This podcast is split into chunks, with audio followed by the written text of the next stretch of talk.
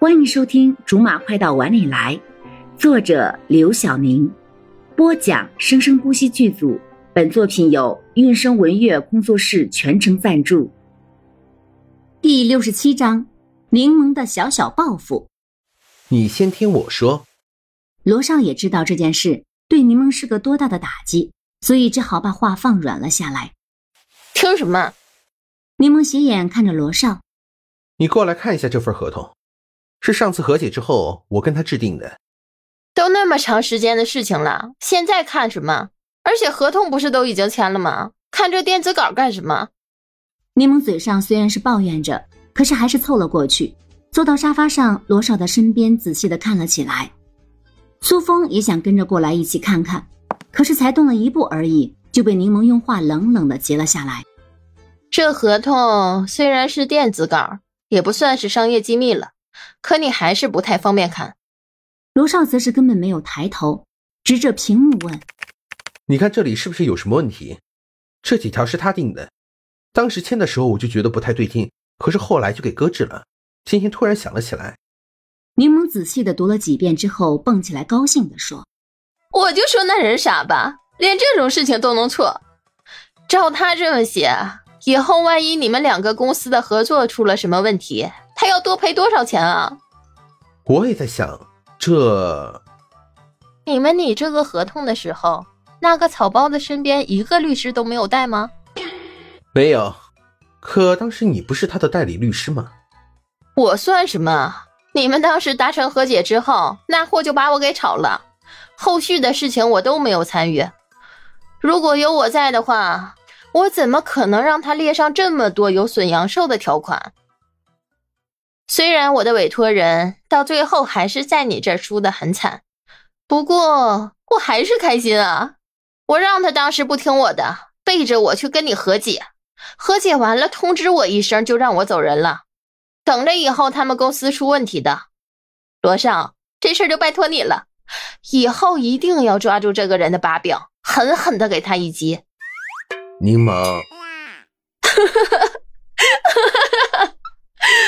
啊！我想着那一天到来的场面就想笑啊。如果不是他，我至于在跟你的第一次正面交锋里输的那么惨吗？我一定要报复他。罗少合上电脑，看都不看柠檬。你的职业道德呢？什么是职业道德？我连道德都没有，谁还管那种有形容词的道德啊？说的也是。罗少太了解他了。他这口气，有一天不发泄出去，他这一辈子都不会忘记的。一旁的苏峰眼睁睁的看着眼前的两个人就这么明目张胆的无视自己，脸上却还是一副好奇的，就是那种明明不知道发生了什么事情，却跟着一起高兴的表情。柠檬在猖狂的笑的时候，不小心看到了一眼苏峰，立刻就笑不出来了。不好意思啊，把你给忘了。柠檬又坐到沙发上。客气的对苏峰说：“没事儿，你们的事情解决了就好。我跟罗少就是这个样子的，一论及工作就会忘了其他的事情，所以稍微冷落了点你，别怪我们啊。怎么会呢？”苏峰笑得还是那么甜美。柠檬话锋一转，转到了他本来想今天晚上告诉罗少的事情。现在苏峰在这里，他正好可以套一套他的话。说到工作，小峰，你是做什么工作的？柠檬。罗少轻轻的叫了他一下，看似是想要阻止，倒是苏峰没有一点慌乱的样子，顺着答道：“我是个小学老师。”小学老师啊，真不错呢。你是教什么科目的？语文。我小学的时候语文最好了，语文老师正好也是我们的班主任。可是我一点都不喜欢他。苏峰也在沙发的一侧坐了下来。